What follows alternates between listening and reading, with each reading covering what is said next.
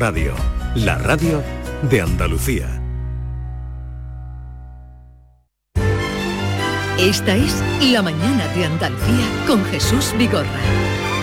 Canal Sur Radio. Lo nuestro duro. Lo que duran dos peces de hielo en un whisky on the rocks. En vez de fingir o estrellarme una copa de celos, le dio por rey. De pronto me vi como un perro de nadie ladrando a las puertas del cielo. Me dejó un neceser con agravio, la miel en los labios y escarcha en el pelo. Bueno, suena Joaquín Sabina porque Manuela Mauri le gusta y en el coche lleva esta música que es la protagonista de la novela de la que vamos a hablar, La forja de un rebelde, de una rebelde, de Lorenzo Silva y Noemí Trujillo. Noemí Trujillo, buenos días. Buenos días. ¿Qué tal? Muy bien. Supongo que también te gusta a ti este tema de Sabina. A mí Sabina me gusta mucho porque he dicho antes en otra entrevista que Sabina es un poeta que canta pequeñas historias negras. Y esta en concreto es una que habéis elegido. eh, es una canción que habla de lo difícil que es olvidar y lo difícil que es olvidar de noche. Y me parecía que era adecuada para lo que queríamos contar en este libro. Oye, y, y la versión que hay, no sé si la has oído, una versión muy buena, que es una mujer eh, respondiendo, Sabina aquí habla él, y ahora la, la mujer que le responde a la canción. Sí, bueno, las canciones de Sabina pueden responderse todas, sí. y Lorenzo Silva, buenos días Lorenzo. Buenos días. ¿Qué tal estás? días. Yo bien, bien, encantado de estar aquí. La última vez que estuviste fue el año pasado, estábamos recordando con, con David, también con Norma, que ya conocéis, Norma Gosoul, Hola, hola. muy buenas. Eh, Bueno, Buenos días, iba a decir buenas tardes ya, llevaré también con, levantada. con castellano que, oye, ese libro ha funcionado muy bien, aparte de los argumentos que le has dado al personal para que tenga, eh, en fin, orgullo de su tierra. Sí, sí, la verdad es que yo, yo creo que ese libro ha sido un caso curioso de, de algo que quizás es comprensible, ¿no? Eh, cuando una persona, un ser, un grupo, un colectivo está falto de cariño, ¿no? está Sí. falto de, de que se le dé afecto cuando alguien, eh, pues promueve que, reciba ese afecto que le falta, hay una respuesta de simpatía, ¿no? Y yo creo Castilla y lo castellano y los castellanos andaban un poco faltos de afecto. Pues ahí está y lo tienen, lo deben tener ustedes también como referencia. La forja de una rebelde, que ju- jugáis con el título de Arturo Barea, aparece la- la novela o la trilogía de Arturo Barea, y la primera también de que escribiste a cuatro manos con Manuela Mauri fue precisamente Si esto es una mujer, que era un poco con la eh, pues haciendo alusión al libro Si esto es un hombre de Primo Levi, ¿no? Sí, los, los homenajes al, autor principal son muy importantes en la serie y si podemos continuar nos gustaría que siguiera siendo así. En el caso de Primo Levi, Primo Levi fue una víctima del nazismo. En el caso de Arturo Barea, Arturo Barea fue una víctima del Mm. franquismo, tuvo que exiliarse. Solía decir Almudena Grandes que la democracia actual española le debe mucho al exilio y le debe mucho a los exiliados. Y hace poco eh, en, en una entrevista nos decían, tocáis muchos temas en el libro, me ha gustado porque tocáis muchos temas, pero no tocáis nada de política. Y yo pensé, bueno, la elección de Arturo Barea como homenaje, en cierto modo, es una postura política también. Es ese recuerdo a todos los exiliados que tuvieron que marcharse del país y lo perdieron todo. Sí, y además eh, incluso sus libros dejaron de leerse, eh, los de bueno, Arturo Barea. eh, él de hecho tuvo una vida editorial fuera de España. eh, su, su obra en parte la conocemos retraducida de- del inglés, ¿no? Porque aquí no se podía leer. Eh, aquí hay un personaje que siempre está en las historias o aparece en muchas historias de novela negra, es la, la mujer fatal, la mujer guapa, objeto de deseo, joven, muy joven, que es Carlota, eh, la hija de la pareja que aparece asesinada, que es como arranca la, eh, la novela, ¿no? Con la pareja de un matrimonio eh, que aparecen los dos asesinados. Y ahí está Carlota, que es, mm, bueno, bellísima, objeto de deseo. Bueno, Carlota es una chica muy atractiva, es una chica muy inteligente, es una chica que además sabe, eh, bueno, influir en la voluntad de los demás, pero nosotros no hemos querido tanto construir una mujer fatal, ¿no? Es decir, haciendo eh, una abstracción. eh, siempre cuando se construye la mujer fatal es como un personaje congelado en el tiempo, ¿no? Que parece que siempre hubiera sido fatal, ¿no? Y que nació ya así, ¿no? Nosotros al revés hemos intentado ir un poco a, a cuáles son precisamente las, eh, las causas o, o las experiencias o el contexto que mm, ha acabado eh, puliendo su carácter de esa manera. Y también, bueno, pues eh, ya desde el principio, ¿no? Eh, con el interrogatorio de todos esos amigos a los que ha reunido en una fiesta clandestina en pleno confinamiento, ¿no? Pues algo que a mí me interesa mucho y creo que quizá en el relato convencional de la mujer fatal, no en los buenos, pero mm, quizás sí en los más superficiales, se, se, pasa un poco de puntillas, es que la mujer fatal, que al final es un personaje manipulador, como hay hombres fatales también, que son manipuladores, siempre necesitan un manipulado o una manipulada. Y el manipulado siempre es alguien que en cierto modo tiene una predisposición a que le manipulen, ¿no? Y al final ahí es donde surge, ¿no? Eh, en las buenas historias, eh, en, la novela hay un par aludidas, ¿no? Desde, qué sé yo, eh, Sinué el egipcio, hmm. a, por ejemplo, pues esa película de Sorrentino que se llama Las consecuencias del amor, ¿no? Donde dos mujeres provocan un efecto fatal en la vida de dos hombres. Esos dos hombres tienen condiciones que los predisponen a que su vida se autodestruya bien sea con esa mujer fatal que pasa por delante o, por otras causas. Hay otro guiño también literario a los diez negritos de Agatha Christie y, aquí cualquiera, cualquiera puede ser el sospechoso porque yo he contado, tengo aquí la lista y hay hasta ocho que pueden ser...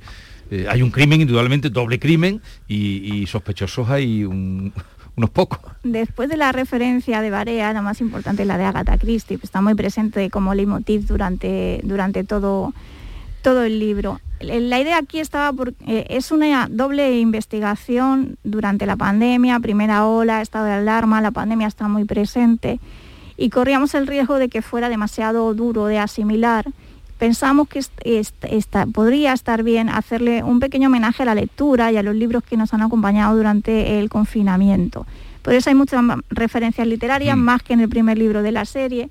Una de ellas es la de Agatha Christie. Agatha Christie fue enfermera durante la Primera Guerra Mundial. Agatha Christie, eh, muy polifacética, también escribió poesía. Yo soy poeta y muchos escritores de novela negra han combinado esta doble faceta con la poesía y la novela negra. Está Manuel Vázquez Montalbán, está mm, Carlos Zanón, hay, hay unos cuantos ejemplos, está Chandler, que, que Lorenzo es muy chandleriano, que también fue poeta. Entonces Agatha Christie reunió una serie de condiciones que a mí me resultaban atractivas también para hacerle este pequeño homenaje a la lectura que pretende ser el libro.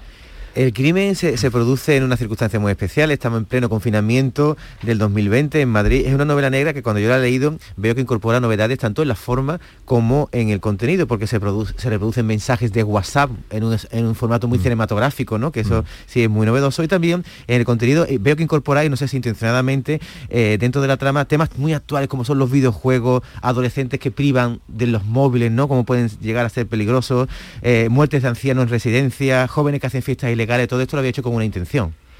Sí, eh, efectivamente la, la, idea no es tanto escribir una novela sobre la pandemia o, y mucho menos la novela de la pandemia, ¿no? Eh, hacer un análisis profundo de, lo que representó esa situación, sino de ver cómo muchas de cuestiones que, ya estaban ahí, ¿eh? muchas de las que has mencionado y algunas más, durante ese periodo del confinamiento, durante, durante ese periodo de encierro, se exacerbaron ¿no? y llegaron pues a, límites, algunas de las cosas que aparecen en un momento, pues qué sé yo, los conflictos que ha habido, incluso graves, incluso eh, con violencia física y psicológica de las casas porque eh, de repente a un niño, a un adolescente se le quita el móvil. Eso ha sucedido, eso ha sucedido, pero claro, eso no viene solo de la pandemia, eso viene de que desde hace bastantes años nuestros jóvenes son muy dependientes de esa herramienta de comunicación. ¿no? Y aunque no intentemos hacer un análisis profundo de la pandemia, que es algo que probablemente la literatura hará con más perspectiva, sí creemos que la literatura puede servir en otra función que también es muy útil y es muy interesante, que es la de levantar acta, la de... Eh, crear un testimonio de la realidad eh, a través de los detalles y en caliente, porque es que si no lo hacemos en caliente luego se mm. olvidan. Es decir, si dejamos todo para dentro de 10 años, se nos habrán olvidado los detalles. Esta historia está llena de detalles, por ejemplo, que muchos no son nuestros, claro, son de personas con las que hemos hablado, ¿no? Siguió habiendo crímenes durante la pandemia. Había que investigarlos. Esa investigación llevaba a interrogar personas. A las personas las tenías que interrogar con la ventana abierta, en la calle. Eh, no podías hacer un interrogatorio en el que la expresión facial te sirviera, porque todo el mundo tenía puesta una mascarilla. Es decir, eh, todos, esos, todos esos detalles, que si no levantamos acta ahora nos olvidaremos, a lo mejor dentro de 10 años nos sirven para esa interpretación con distancia. Si fue la vida cotidiana que está muy presente, cuando dicen no nos miramos, eh, hay una muerte sospechosa en una residencia que, Mauri, eh, Manuela Mauri, la, deja porque está en otra historia más interesante también. Y, mm, eh, por cierto, lo, de WhatsApp yo no lo había visto antes en ningún libro, eso de transcribir los WhatsApp. Y recuerdo que tú, muy pronto, cuando empezaron los correos, escribiste un libro, no me acuerdo del título, aquel eh, que era de, que, se, que se hablaban por, por correo. Que el blog del Inquisidor. El blog del Inquisidor. Me venía lo de Inquisidor, pero no sabía, el blog del Inquisidor, que fue un libro también extraordinario. Sí, una relación entre dos personas que no se conocían físicamente, se habían mm. conocido a través de la red. Quería apuntar una cosa respecto a lo que has dicho, que me, me alegra que veas esas pequeñas innovaciones, porque Creo que si tiene sentido este ejercicio de escribir a cuatro manos es para poder intentar sorprender al otro y sorprender al lector un poco. Es decir, es para intentar que Lorenzo Silva no haga lo que siempre hace Lorenzo Silva. La serie de Bevilacqua Chamorro es diferente a la serie de Manuela Mauri. Lorenzo eh, tiene otra mirada cuando escribe conmigo, porque tiene que hablar conmigo y porque yo le hago otras propuestas. Entonces, me parece bonito eh, que, hayas visto eso. Hay muchos, aparte de los guiños literarios que hay en la novela, hay muchos al ejercicio de escribir a cuatro manos. Mm. Eh, aparecen referenciados el matrimonio sueco Sebali Boileau y aparece una pareja de escritores que a mí me gusta mucho, que son los franceses Boileau y Narserac. Si os acordáis que Hitchcock adaptó muchos de sus libros y de sus textos, en, la película de Vértigo, que está basada en un libro suyo, el malo se sale con la suya, es decir, rompieron una convención muy fuerte, porque normalmente siempre acabamos cazando al malo. El escribir con otro creo que te puede ayudar un poco a ir un poquito más allá de lo que irías tú solo. A mí cuando dices lo de escribir con otro, supongo que lo habrán preguntado, pero yo con mi mujer hice un puchero un día y nos, peleamos. Porque, Ellos cocinan juntos. Porque el puchero lo haces tú o lo haces tu mujer, pero que te metas tú por medio a mover los garbanzos y tal, ¿cómo se cocina un libro entre una pareja como vosotros que vivís juntos y que, cada uno hace un artículo, un episodio, se va a, dar a corregir al otro? No sé cómo se hace eso. Con mucho cuidado, con mucho cuidado, como, pero bueno, cuando escribes solo también hay que hacerlo con mucho cuidado. Lo que pasa es que en este caso es verdad, como dice Noemí, tienes que pactar y tienes que consensuar con otra persona, de principio a fin. Es decir, tienes que consensuar la idea germinal tienes que consensuar el argumento, tienes que consensuar la construcción de los personajes. Todo esto sucede antes de escribir la primera línea y puede llevar bastantes meses, ¿eh? incluso en algún caso nos ha llevado más, más de un año. Y cuando has hecho todo ese trabajo de, de pacto previo, llega el momento de construir un texto sobre el que también hay que pactar y el texto hay que hacerlo materialmente. Nosotros nos lo repartimos más o menos al 50%, pero no de manera eh, lineal, es decir, en cada uno de los capítulos del libro está a la mano de los dos. Eh, en unos está más la de uno y en otros más la de otra, pero mm, intervenimos los dos en todo. Y al final hay un ejercicio que a mí me resulta eh, interesante. A mí también me atrae lo de, lo de escribir con, con Noemí porque eh, es verdad, mm, no sé si llego más allá o más acá, pero llego a otros lugares, ¿no? Y esos otros lugares son para mí más sorprendentes como, como escritor. Y, en ese trabajo que, haces de, consensuar, y una de las cosas que tienes que hacer es hacer tuyo el texto del otro. Eso para mí es lo más difícil. Mis novelas individuales yo las releo hasta la obsesión, probablemente hasta la patología. Las novelas que escribo con Noemí las releo hasta la obsesión y la patología y seis veces más. Ah, más todavía. Yo creí que, que, que habías bajado ahí. No, no, y seis veces porque había otros ojos que también leían. seis veces más hasta que siento que todo lo que viene de ella también eh, lo siento yo. Todo esto sin discutir, claro, porque ahí no se discute. No, bueno, a ratos. Alguna vez discutimos, pero, pero discutimos de manera civilizada. decir que hemos pasado el confinamiento juntos, no nos hemos divorciado y hemos podido terminar el libro, o sea que está bien. y, en, y, en, la novela, bueno, entre esos multiplísimos aspectos que toca, que te da una visión general de, de cómo se vivió eso, aparte de ser un thriller, se habla también de las relaciones personales, que era de lo que vosotros estáis hablando durante eh, lo difícil que fue convivir bajo un mismo techo, en este caso con un hijo adolescente, con uno más pequeño, la relación de pareja en sí, un hombre sometido al mm. estrés, de la presión sanitaria, cómo se va sobreviviendo como gato panza arriba. Eh, me, ha, llamado la atención, se toca también el tema de la violencia de género, ¿no? Entonces, durante la pandemia sí es verdad que hubo un 8% menos de muerte, ¿eh? porque, pero sí un, incremento hacia el doble de las llamadas al 061. Mm. Eh, eligen un, un, crimen en especial, que es el de una mujer de 66 años que mata cuchilladas al marido y luego se suicida. Me llamó la atención, ¿por qué ese? ¿Y quién lo eligió de los dos? ¿Por qué de todos los...? La idea era un poco, mm, intentamos abordar muchos temas, pero uno que nos llama la atención y también está ahí en el, doble homicidio principal, es, es, la violencia que ha sucedido dentro de las casas, lo que no hemos visto, la violencia intrafamiliar. ¿no? Eh, durante la pandemia han pasado muchas cosas. El, contar un eh, homicidio durante la pandemia está todavía muy virgen, pero se podían escribir más de 100 novelas negras de la pandemia, de todo lo que nos ha sucedido. Este caso había sido muy reciente y creo recordar que además había sucedido cerca de Getafe. En Madrid, sí, La, razón, la razón es que ellos hacen un repaso de las muertes que está habiendo en el confinamiento y de las muertes que está habiendo en el confinamiento en su lugar.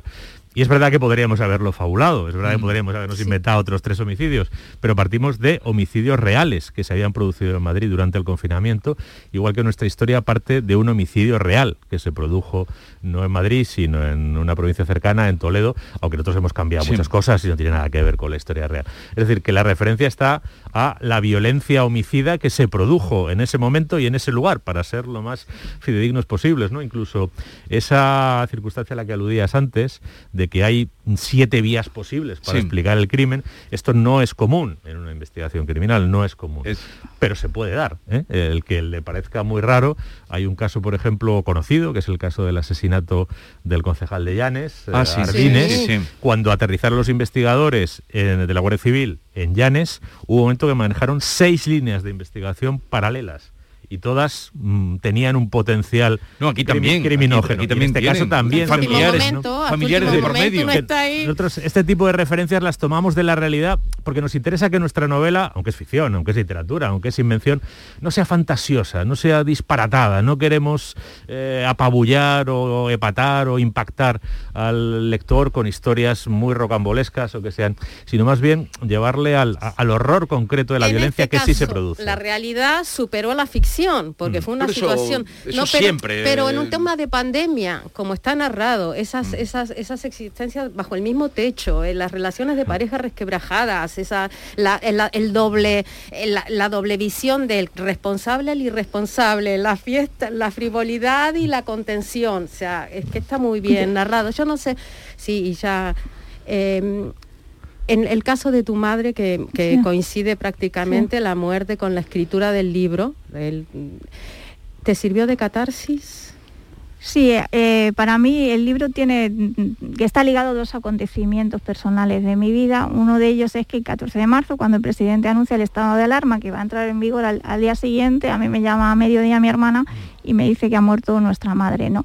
Eh, mi madre no murió de COVID, tiene tenía patologías previas, mm, pero sabes que al principio del confinamiento, la primera ola, hubo un exceso de muertes, mucha gente no tenía el test y, tenemos más víctimas de las que están en los números oficiales, porque al principio no, no había test para todo el mundo. El caso es que yo vivo un proceso de duelo muy difícil, en unas cuestiones, en unas circunstancias muy extrañas, pero lo importante no es mi singularidad, lo importante es que a muchos hijos les pasa lo mismo, es decir, tenemos a muchos hijos que han perdido a sus padres en unas situaciones muy difíciles y, en un duelo muy anormal, porque, porque no puedes salir de casa, no puedes comunicarte con nadie, estás completamente aislado ¿no? y se hace muy difícil. El duelo ha pasado a la literatura muchas veces. Paul Auster escribe una novela cuando se muere su padre, Juan José Millás escribe una novela cuando se muere su madre. Es normal que el duelo pase a la literatura. Pero claro, la, pandemia, las circunstancias del estado de, alarma creaban eh, una situación que a mí hacía que fuera necesario. Yo estaba muy rara, estuve muy rara mucho tiempo. La fecha de inicio de la novela es 14 de marzo, que es el día que murió mi madre, pero no porque yo me pusiera a escribir ese mismo día, sino que es una fecha emocional, pero sí me sirvió de catarsis. Y arranca así, eh, Martina no se merecía aquello, que su madre hubiera muerto en medio de la pandemia y su mejor amiga, yo, apenas fuera capaz de decirle una palabra que la consolara, que es Mauri la que está hablando. Y poco debajo, que hay una frase hermosa por todo ese homenaje que hacéis a, la literatura, eh, dice, benditas sean las manos de la madre, escribió Rilke, pero fue incapaz de pronunciarlo en voz alta. Benditas sean las... Ahí ya, eh, vamos, esto estamos en el primer párrafo que empieza con, con, con la frase que leía y termina con benditas sean las manos de eh, la madre. Bueno, vamos a ir concluyendo otro, a- a- bueno, alusiones de pandemia, hasta la serie que, que tuvo de éxito en pandemia, aparece aquí, tiene La Casa de sentido, Papel. La Casa de Papel. Casa de papel. Sí, que es una referencia para los más jóvenes y que hay muchos jóvenes en esta historia y no tanto para Sí, los, los jóvenes. no tanto para los mayores. Sí, pero la sí. fiesta que hacen, pero la Casa de Papel y la máscara con la... Bueno, con la casa de va. papel está enganchada hasta mi madre, vamos que no. Sí, sí, pero en este caso Ah, Hay cuestionario... Voy a hacer una entrevista a cuatro manos. Venga. Así Ajá. que Venga, preparad. pues adelante Norma. Guasaúl y sus entrevistas particulares. Ante una situación de estrés, desbordamiento, ¿actúa como la protagonista con Alberto de impulsos o cuenta hasta 10? Yo soy más impulsiva. yo cuento hasta 10. Lorenzo, se habla mucho de cómo nos transformó la pandemia. ¿Para usted nos ha hecho mejores, peores, iguales? Nos ha hecho lo que éramos con matices que dependen del carácter de cada uno. Creo que en algunos esos matices son autodestructivos y creo que en otros han sido constructivos. Para los dos, defíname en tres palabras, definirme en tres palabras cómo ha sido de la experiencia de escribir a cuatro manos. Y mejor, peor, no quiero verlo más. Empiezas tú. Tres palabras. Noemí. Ay, Dios mío. Como el bolero. Enriquecedor, tenso y gratificante también. Lorenzo. Una excelente idea. Una excelente idea. Noemí, usted que es madre, ¿cómo cree que la pandemia ha afectado a la juventud en concreto? No me gusta hacer generalizaciones, pero creo que ha sido quizá para ellos un poco más difícil que para nosotros. Lorenzo, ¿nos volveremos más distantes? ¿Nos tocaremos menos a partir de ahora? ¿Cómo se visualiza ese piel con piel? En algunos casos yo creo que sí y a lo mejor no es malo. A lo mejor había un contacto excesivo en ciertos contextos. Pero creo que en los contextos en los que el contacto tiene sentido lo recuperaremos y lo recuperaremos con más fuerza. Y para terminar, Carlota, en la escena del crimen no voy a, no voy a destripar Ni se nada. te ocurra. No, ¿eh? Eh, se quiere llevar un libro. El Sí. libro que precisamente da, da nombre tuneado a la novela. No puede. ¿Qué libro se llevarían? ¿Qué libro se llevarían en una situación igual pudiendo llevárselo? Para relajarse y poder dormir, que es lo que quiere Carlota, una joven además que lee, de familias que lee, con policías que leen.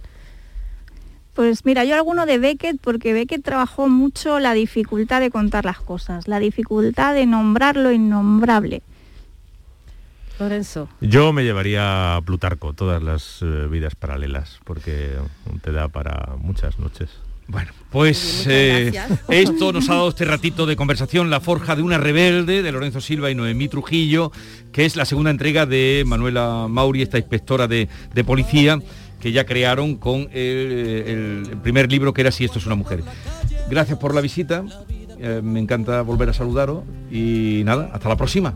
Un placer. Muchas gracias, gracias. a vosotros. Hasta luego. Muchas Hasta luego. gracias. En un momento vamos a la Andalucía de Bernardo, luego recibiremos a Kiko y Sara y ya iremos enfilando el fin de semana. ¿Quién me ha robado el mes de abril?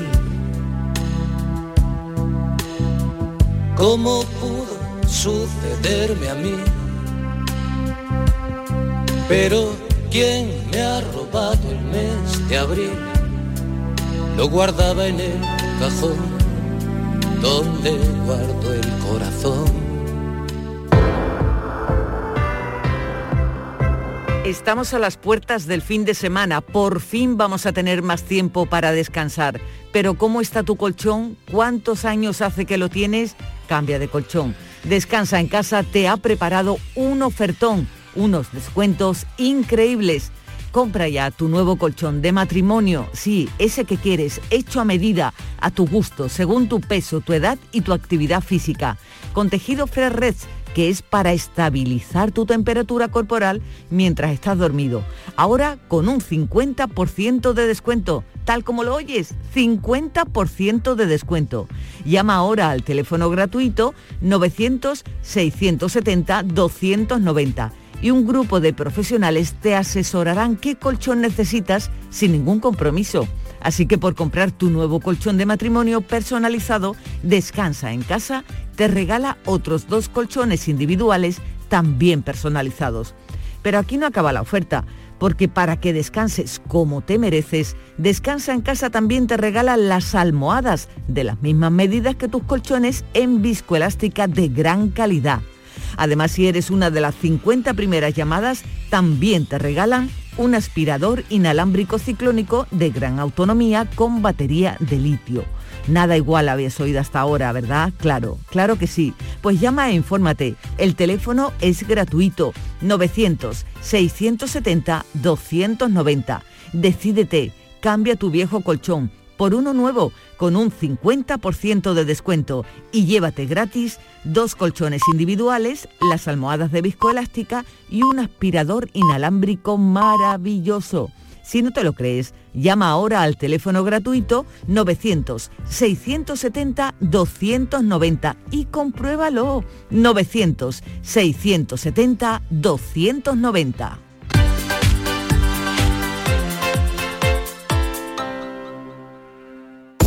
Si eres de los que juega los rascas de la 11, en nombre de las personas con discapacidad que hay en este país, te voy a decir una cosa. Bueno, dos. Bien jugado. Porque cuando juegas a los rascas de la 11, haces que miles de personas con discapacidad sean capaces de todo. A todos los que jugáis a la 11, bien jugado. Juega responsablemente y solo si eres mayor de edad.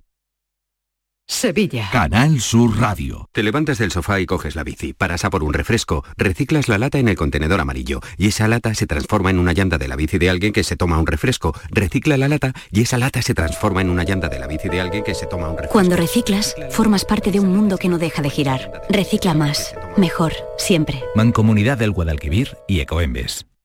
Es el momento de disfrutar de las rebajas del Centro Comercial Los Alcores. Ven y descubre las mejores ofertas en moda, complementos, hogar, ocio y restauración. Y pasa un momento inolvidable. Ven a visitarnos en Autovía A92 Salida 7, Alcalá de Guadaira. Centro Comercial Los Alcores. Mucho donde disfrutar. Hay muchos psicólogos, pero muy pocos valorados entre los tres mejores de España en los Doctoralia AdWords y Francisco Hidalgo del Centro Avanza es uno de ellos. Nuevo centro especializado en psicología para niños y adolescentes en Sevilla Este, con tu primera visita gratuita. Déficit de atención, hiperactividad, dificultades académicas. Más información en avanza.com con doble N. Llámanos al 651 63 63 63. La mañana de Andalucía con Jesús Vigorra.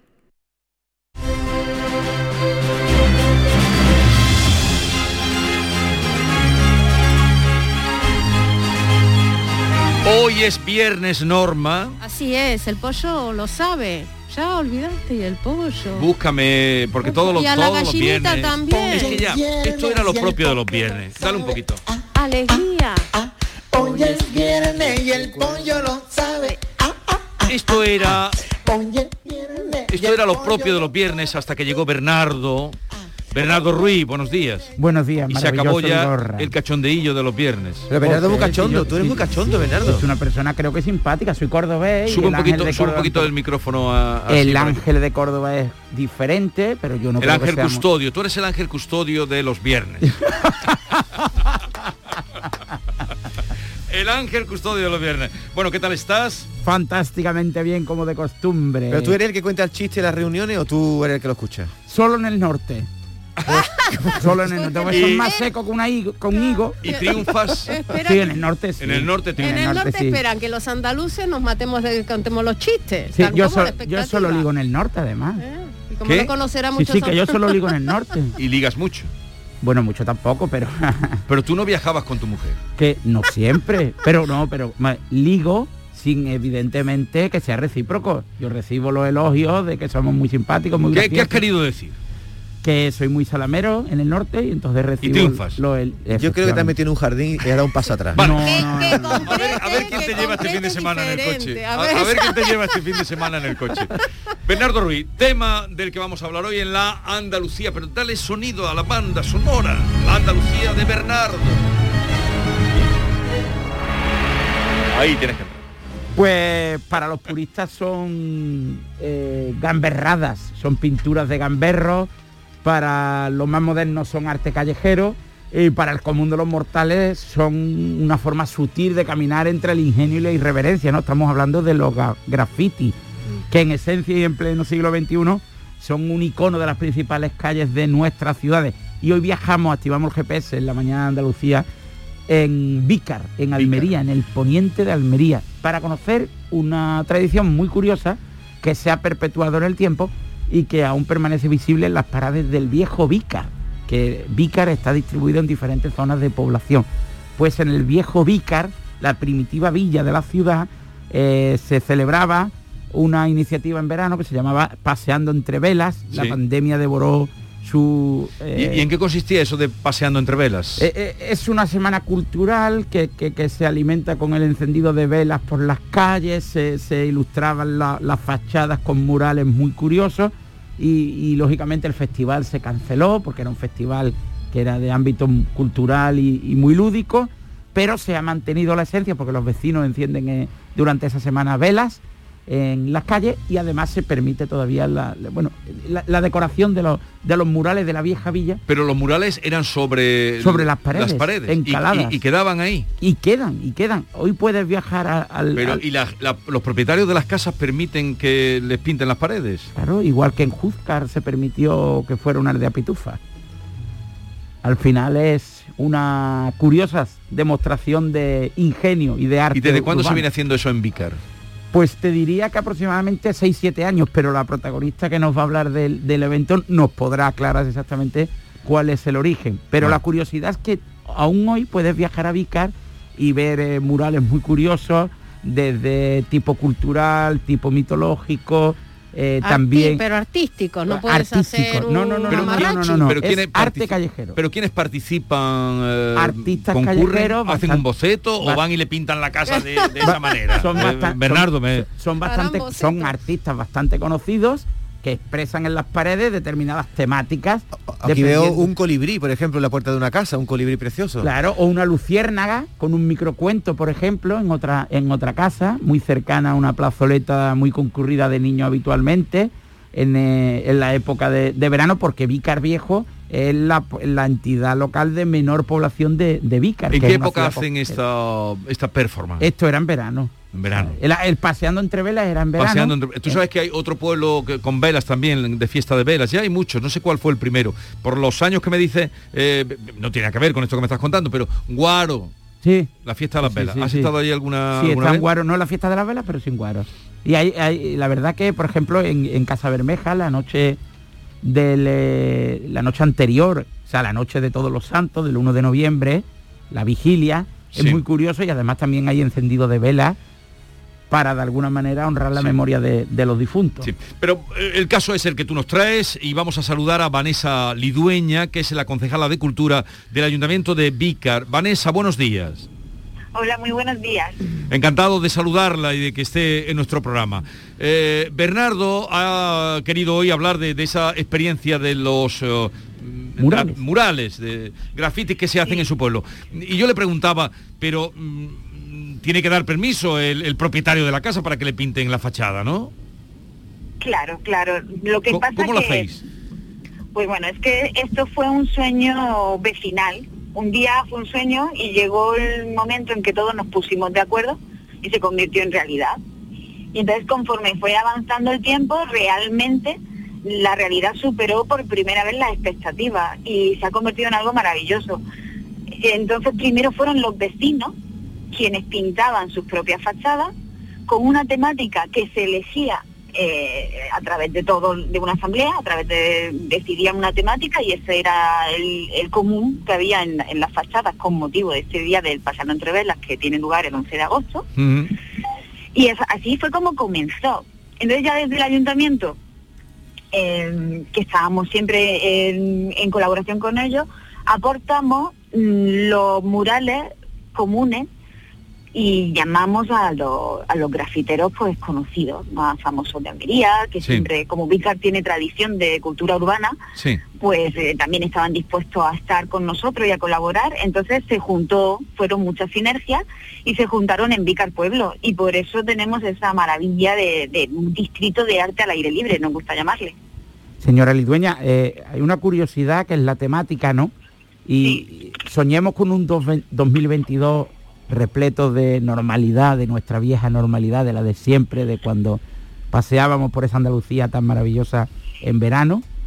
¿Cómo sería la edición de 2022? Co- ¿Cómo es el espíritu de la fiesta? Bueno, pues nosotros esperamos que este 2022 sea efectivamente ya una edición normal, porque en el 2020 hubo una edición COVID y en el 2021 fue una edición COVID-2. Entonces ya en el 2022 esperamos poder hacerlo como, como la idea primaria, la idea primigénica, ¿no? Eh, Que, que era de recibir todas las visitas, el pueblo abierto para el resto del mundo y entonces la temática la temática se va eligiendo conforme llega la primavera. Porque los vecinos hasta pueden tener ideas, la- se van lanzando. Es, muy normal ir por la llegar a Vicar Pueblo y que se nos acerque alguien y nos diga, pues la temática nos gustaría que fuese esta. Ya. Pero claro, son opciones. Entonces hasta el mes de abril o incluso antes no se sabe. Concejal, entonces se borra de un año a otro lo que se ha hecho y se hace de nuevo uno encima, por lo que tengo entendido. Eh, a ver, algún año se, han- se ha pedido que se indultasen, porque Claro. son auténticas No, pero, pero menuda colección, estoy mirando eh, en internet, eh, las imágenes pueden entrar ustedes de murales de, de Vícar y menuda colección tienen ahí. ¿eh? Hay murales para el amor, hay microcuentos. Y concejala, hay, hay, eh, lo que preguntaba Vigorra, ¿hay un proyecto antes o, o ahí va el, el que quiere con el aerosol? No, el que y- quiere, ¿cómo va a ir? Bueno, eh, al- a, a libre albedrío. Mm, mm, No, es un, es un proyecto. La verdad que cada año ha, ha sido, ha ido mejor. Pero como decía, mm, los artistas locales, los grafiteros, se adaptan a la temática. Es algo que no suele ocurrir. Es algo que no suele Porque ocurrir. van por pero aquí- libre. claro, claro, pero aquí sí. Eh, en este caso, como he dicho, se juntan las sinergias, porque a los propios grafiteros les motiva tanto la, esta historia. Y es que cada año, eh, el año del COVID, la edición COVID, Sí. fueron las emociones. Y vinieron a, a Vicar Pueblo, se congregaron artistas grafiteros de toda Andalucía. Y, y fue tan emotivo que se nos ponen lo- la- los pelos de punta cada vez que lo pensamos. Y aquel verano del 2020, cuando tantas restricciones teníamos, tanto miedo había, Ajá. pues vi- visitábamos la villa pues uno a uno, pues, mm, cada uno cuando podía, cuando creía que estaba bien, cuando era más seguro, pero mm, nos emocionábamos mirando el, el- el dibujo que era de una niña mirando al parque desde su ventana, con una cara triste y la mano apoyada de querer estar en el, en el parque, la llamada telefónica de, de- de- de un padre a un hijo, en la pantalla del teléfono. Yo creo que os lo estoy contando y, y- y me están dando ganas de llorar. Aquel verano fue, dentro de cómo estábamos, fue mágico. Y este verano y este verano se convocará eh, para la fecha si todo va bien. eh, Bueno, eh, a ver, nosotros lo hacemos con motivo de las lágrimas de San Lorenzo, Sí. pero siempre queremos que sea un jueves. Entonces, no siempre cae, eso es en torno al 11, el 11, 12 de agosto, nosotros lo hacemos ese jueves, el jueves de esa semana. Ha sido un placer eh, mm, conocer a través de Bernardo, que es el que nos ha traído esta historia tan bonita, estos rincones pintorescos. Le deseo lo mejor para este año y los oyentes que sepan que en la comarca del Poniente, Vícar, que es una gran eh, ciudad, porque tienen veintitantos mil habitantes, ¿no? Sí, sí, estamos llegando a los 30.000. sí. A los 30.000. Madre Y mía. de alguna manera- el que Vic- Vícar, el Vícar Vic- Pueblo es pequeñito. Claro, el Vícar el Viejo. Vícar Viejo. Además, es monumentalmente quizás el núcleo más relevante desde el punto de vista patrimonial. Quizás no, es el más relevante. Por tanto, es el que más encanto genera para, para el turista. Es un pueblo bonito, tiene unas vistas y a mí lo que me parece muy inteligente por parte del ayuntamiento es que provoque que cada año querramos ir, porque cada año el pueblo cambia. Por Claro. eso que los murales y las calles van cambiando de Y, aspecto. y sobre ¿no? todo es curioso que se genere la atracción de visitar en verano el Vícar Viejo, Sí, pero también no se el puede, Vícar Nuevo se de la puede costa. visitar ahora y disfrutar también. Sí, de- claro, evidentemente, y más Eh, tranquilo. Vanessa, Ese, ese es el secreto. Muchísimas gracias. Vanessa Lidueña, eh, encantado de conocerla, saludarla, un saludo. Buenos días. Igualmente para vosotros. Buen fin de semana. Eh, recomendación, no quería comprometer a la concejala eh, cuando tú estuvieras delante, que no te sintieras comprometido, aunque yo sé que tú vas por libre. ¿Un lugar para comer en Vícar? El fogón de Vícar en el Boulevard, en el núcleo urbano más eh, relevante. Puedes pedir roscas, bacaladilla y calamares. Bacaladilla y calamares de, de la, de la zona. Y si quieres, en Vícar Viejo, un bar muy curioso. Vícar Viejo, ¿para qué buscar otro nombre? Con carnes exquisitas. ¿Tenéis alguna Barato. pregunta hoy? Que barato, eso es fundamental. Sí. Y bueno, ¿El gentilicio de Vícar, eh, Bernardo? Vicareño Pero eso lo tiene ya preparado, ¿eh? Vicario, No. vicario, perdón, vicario. Sí, lo que el otro Vicario. día le hice una pregunta muy difícil y no quería hoy. No, no, pero, pero, no quería- pero- pero he respondido después de pensar vicario. ¿Tú tienes alguna pregunta para él? No, so- soy más tramposo que el ropero Daniel Bu. ¿No me va a preguntar dónde voy este fin de semana? Sí, eso es lo, último. Ah. claro. ¿Dónde vas este fin de semana? Mejor que sea con música. Háblame rosa de mayo de tu ventana y del aroma perdido de madrugada. Vas a Córdoba. Eh, ¿Capital? sí. Sultana. Permíteme que te diga que es la ciudad más maravillosa del mundo. La señora. Pero di lo que no se ha escuchado muy bien. Que para mí Sí. y para muchos es la ciudad más maravillosa del mundo. Pero, y eh, si no están enamorados, vayan a Córdoba. ¿Cómo, cómo? Que Que, si si, no- están enamorados, que vayan a Córdoba. Y se pierdan. Para enamorarse allí. Para enamorarse allí. Y una punta, ahora que hablamos de Córdoba. No hay mano más tierna que la de una madre. Por, por el símil con... Te ha gustado, ¿eh? Sí, me ha encantado. De Rilke. ¿Eso qué quieres? Eh, ¿Ponerte, dedicarla a tu madre? No, no, no. a Yo a tu madre la quiero mucho porque tu madre fue la que te llamó para decirte pon la tele para ver a Vigorra, que Sí, si no, sí. no me hubieras visto. Sí, lo hubiera visto. Fíjate, mira. No lo hubieras visto. Sí, tu madre lo- fue. Sí lo hubiera visto porque además, mira, a mí hay dos ídolos televisivos que son dos animales, que son Juan y Medio y Toño Moreno. Yo soy muy andaluz. Yo la, televi- la, la televisión estatal de Andalucía es la que sintonizo en mi hogar. Y después una plataforma por internet por si quiero buscar alguna serie. Y yo soy adicto a Canal Sur Televisión. Vale. ¿Y a Córdoba por qué motivo vas? Porque Eh, por, por un tema de trabajo y después a engañar, por, por comer un flamenquín. que ¿El me flamenquín cómo te gusta ¿Dónde, con, con el queso? comes el flamenquín?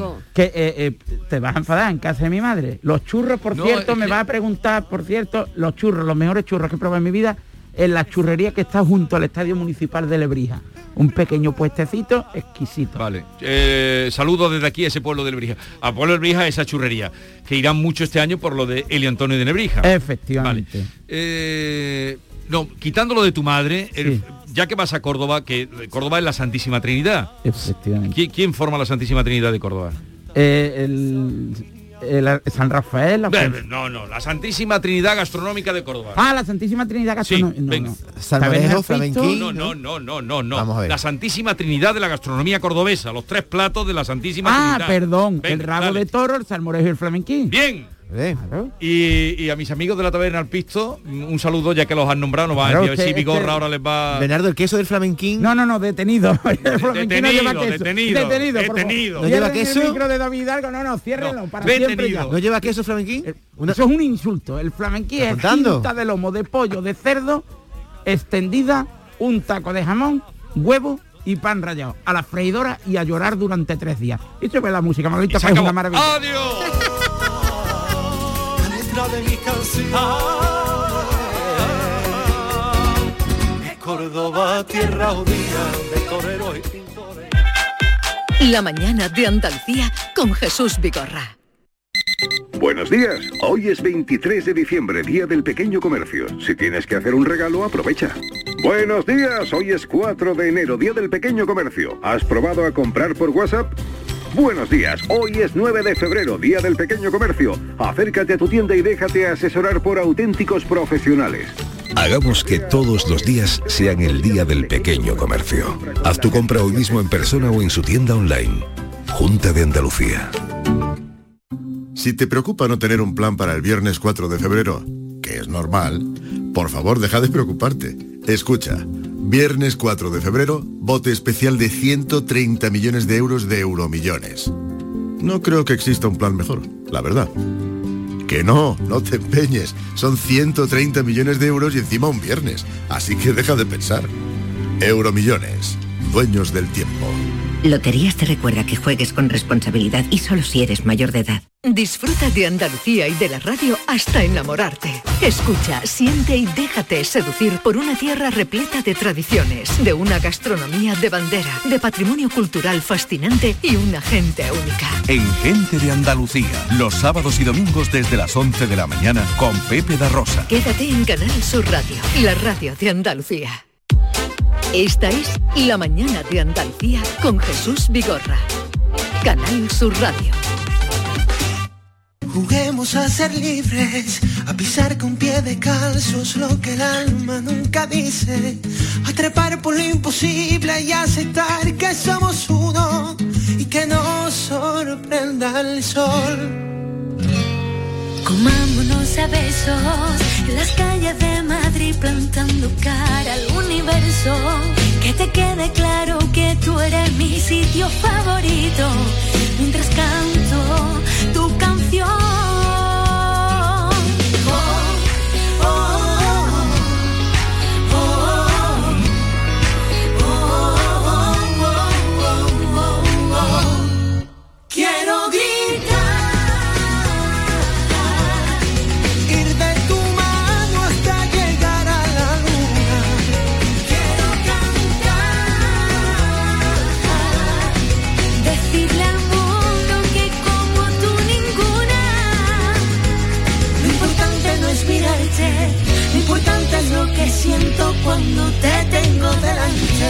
Pues delante los tenemos a Sara. Buenos días, Sara. Buenos días, Jesús. ¿Qué tal estás? A ver, bájate un momentito. Como estamos a distancia, podemos decirlo. Oh, qué guapa. Es que, es que con la mascarilla, ¿no? Pero no. Bueno, sí, es un poco raro, pero... Quería Esta- verte. Buah, yo, ta- Oye, yo te quiero ver a ti Pero también. es que hace mucho a tiempo. eh, estás muy guapo también, claro que sí. a ver, Kiko, buenos días. A mí no me lo pida que me lo. Sí, me- Porque hacía mucho, mucho, mucho tiempo que yo no nos No veía. nos veíamos, sí. No, no, hace tiempo. Son, hemos, hemos estado, te- bueno, digamos que aparte de los dos años que llevamos, ¿no? Con Sí, esto de la eh. pandemia, que hemos estado un poquito, sí es verdad que tuvimos un paro muy grande de, de- de prácticamente pues cuatro o Sí, cinco sí, años. Sí, cinco años, el 2010 al al 2015. 2015, después volvimos y, y, y sí es verdad que nos hemos visto, pero hacía tiempo que no, No, nos pero veíamos. cuando volviste dices tú que sería 2015 por ahí, Sí. eh, a lo mejor viniste a otro programa. Yo hace mucho tiempo que no vi. Yo vi cuando rompiste y se y empezó el éxito vuestro. eh, Mira, hay un dicho que dice, nunca es tarde. Ah, bueno, me alegro mucho. a vernos. Me alegro mucho de veros, pero bienvenidos. Y, y Muchas gracias. me gusta este tema de Hasta la Luna, ¿eh? Muchas, gracias. Me gusta mucho. La verdad es que es una canción con mucha vitalidad. Eh, es una canción que suena a libertad, que suena a alegría, que, que suena...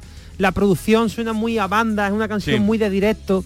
Eh, y luego viene acompañado de un videoclip que el videoclip tiene mucha eh, tie- eh, está muy vivo es un videoclip donde muestra las calles de Cádiz Sí. su alegría eh, incluso hay gente que nos ha dicho que recuerda un poco por el colorido le recuerda un poco al carnaval de Cádiz en fin Eh, eh, a, a ver, Sí. eh, espérate, que- Ahora sí. Es que el- yo el primero escuché la canción que ya me encantó porque como dices tú es pegadiza, es muy urbana, es muy joven, pero después cuando vi el vídeo me entusiasmó más porque ¿de dónde habéis sacado esas chicas y chicos que bailan tan bien, que os Son acompañan? espectaculares. Sí. son unos fenómenos es una es una Es una escuela de baile, una escuela de baile de Chiclana, de, Chiclana de allí de. Cádiz.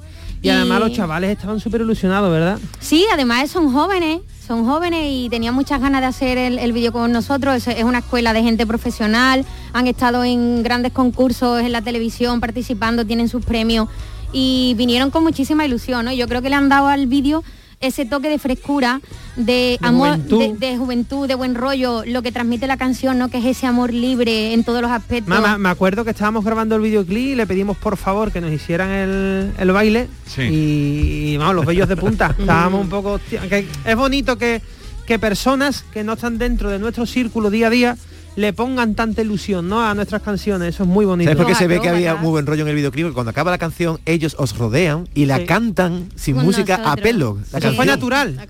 Fue natural. Eso fue, estábamos todos juntos y dije, mira, ¿por qué no nos apretamos todos un poquito y hacemos como el que estamos Surgió, cantando? Y surgió. solo y fue la primera toma y se quedó grabada. Oye, pues, seguís viviendo en Cádiz. eh, Yo no. ¿Tú dónde vives Mi ahora? hermano se vive en Cádiz, bueno, en Chiclana, y yo vivo, te va a sorprender, ¿eh? Vivo en Murcia. Se ha ido, se ha ido lejito. En Pero, Murcia. ¿qué se te ha perdido a ti en Murcia? El amor. El amor. El amor. Solo el amor. ¿Y ahora cómo, cómo la vais a componer? Porque mm, supongo que estáis pensando en gira, volver a... Yo bajo mucho, yo bajo dependiendo de dónde pille la zona de la gira, que, que si Dios quiere, gracias a Dios, este año vamos a tener trabajo. Sí. eh, dependiendo de la zona, o bien bajo yo aquí o bien vienen ellos directamente y ya buscamos los caminos. Pero sí es verdad que este trabajo tenemos la suerte de que tenemos facilidad de desplazamiento y de Sí. estar de un lado a otro. Y yo ya estoy Bueno, acostumbrada. cada, vez, cada vez que sale un concierto por la zona de Murcia, ella es la, que está más contenta. La que está más contenta de Oye, todos. ¿Y estos años de pandemia eh, ya te pilló allí? en me pilló Murcia? allí, Te pilló sí, allí. me pilló allí, pero nada, lo pasaba bien con videollamada. ¿Y qué, y- y qué pasa? Que ni- ningún andaluz ha sido capaz de, Fíjate cómo es la cosa. de enamorarte. De, enamorarte, de cautivarte. Mm, Conocí a un ¿Es por culpa de los hombres o es por culpa tuya? Yo creo que la culpa es mía. Yo, yo me autoculpo. ¿Cómo se dice? Me inculpo. me inculpo. Me inculpo, me inculpo. Me inculpo. Es verdad que conocí a un murciano en Cádiz Sí. y me ha llevado a Murcia, pero nunca es tarde y siempre volveré. Lo tengo que decir. Y además lo sabe. que ah, eso iba a decir, digo, ¿lo sabe el murciano? Lo sabe, lo Es sabe. que él, él jugaba en nuestro Cádiz Club de Fútbol, era jugador Ah, del Cádiz sí. y entonces se, se fue a, a Murcia y ella pues fue con él, ¿no? Y, Vale, y bueno. vale. Y luego vosotros la vuelta después de los años que habéis estado, bueno, como hermanos sí, pero profesionalmente separados, ¿o ¿cómo ha Con sido? muchas ganas, con muchas ganas porque mira, eh, nos separamos en el 2010. Creo que la separación nos vino muy bien porque estábamos los dos agotados. Eh, Sí. Yo venía de después de cinco años muy intensos con, junto a mi hermana, con Kiko y Sara, que editamos dos o tres discos Sí. y, y además no paramos de trabajar. No parabais. Yo venía también de una etapa con los caños que tampoco paré. Eh, estábamos los dos un poco agotados. Paramos para hacer nuestras carreras un poco en solitario, ser un poco algo diferente. Y es verdad que cuando llegó un momento que ya solo con la mirada nos decíamos que teníamos que volver, nos Ajá. echábamos de menos, Sobre nos todo nos de vino, menos. nos vino bien para valorar, para madurar, para, en fin, para entender lo que estamos haciendo, porque cuando lle- llevas muy, en muy poco, un periodo corto de tiempo, hacer tantas cosas y vivir tantas experiencias, tantas emociones, a veces no eres consciente de lo Sí, que que haces. había, había que salir un poco de la zona de confort Sí. para volver con más ganas y con más Yo fuerza. os digo ¿no? una cosa, ¿eh? Eh, venís más maduro porque os vemos de aquí desde hace 15 años, pero las voces las tenéis intactas, tenéis las voces extraordinarias Sí, todavía. ¿eh? Gracias. Sí, muchas gracias, muchas ¿Y gracias. tenéis más hermanos? Sí, tenemos una hermana mayor. Una hermana mayor. Ah, Sí. es mayor que vosotros. Está ya. Sí, es mayor. si había celos de que no lo hubierais metido No, eh, que va, en el primer invento que No. Nunca se dedicó a la música, o sea que... Un oído aquí, otro en, en Más o menos, más o menos. Uno aquí, otro en Murcia. Venga, escuchando. cuestionario para Kiko y Sara. Eh, Kiko y Sara les voy a hacer un breve cuestionario para ver el grado de conocimiento después de esta separación, aunque han seguido siendo hermanos, pero vamos Vale. a ver el uno del otro. Vale. El cuestionario se llama ¿Quién de los dos?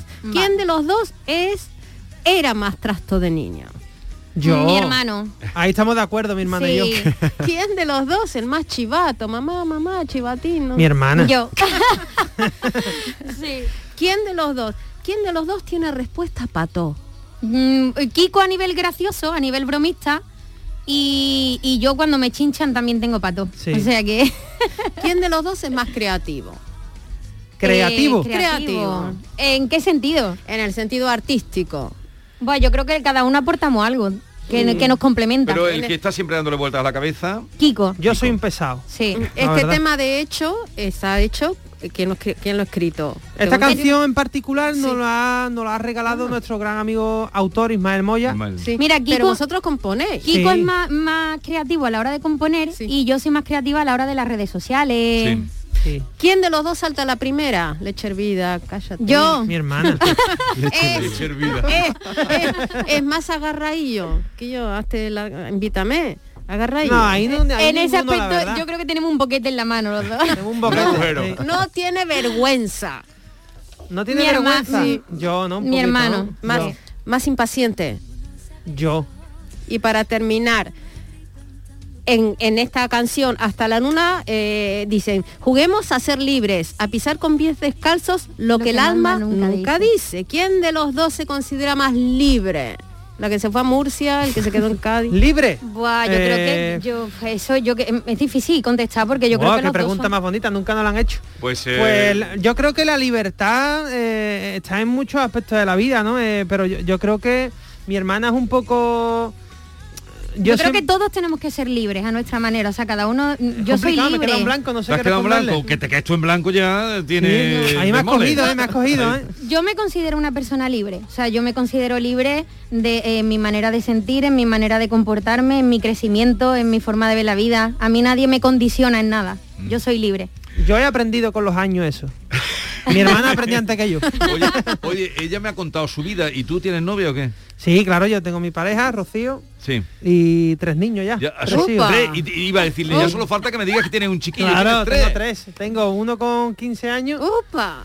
una con 9, Adai Candela y Julia que tiene un añito, 15 meses. Es que Kiko tiene ya, no debo decir, no decir que eres viejo, pero tienes tú una edad que no tiene 17 años. Claro, yo tengo 22. Es que empezó con 14 años. Yo con empecé 15 con grabó 14. el primer disco. Ahora, ahora tengo 36. Ahora sí que me ha dejado. No todo rápido. Oye, yo, yo me siento orgullosa de decir que también tengo dos hijos. ¿eh? Oh, también. ¡Qué bien!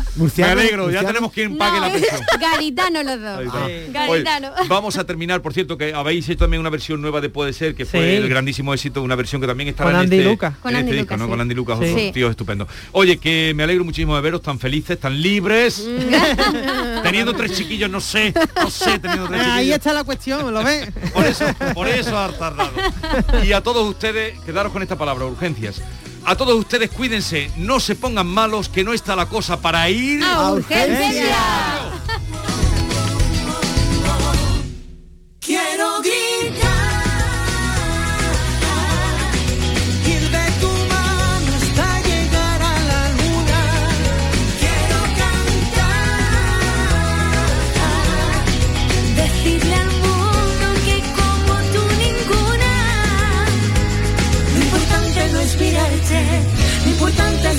siento cuando te tengo delante.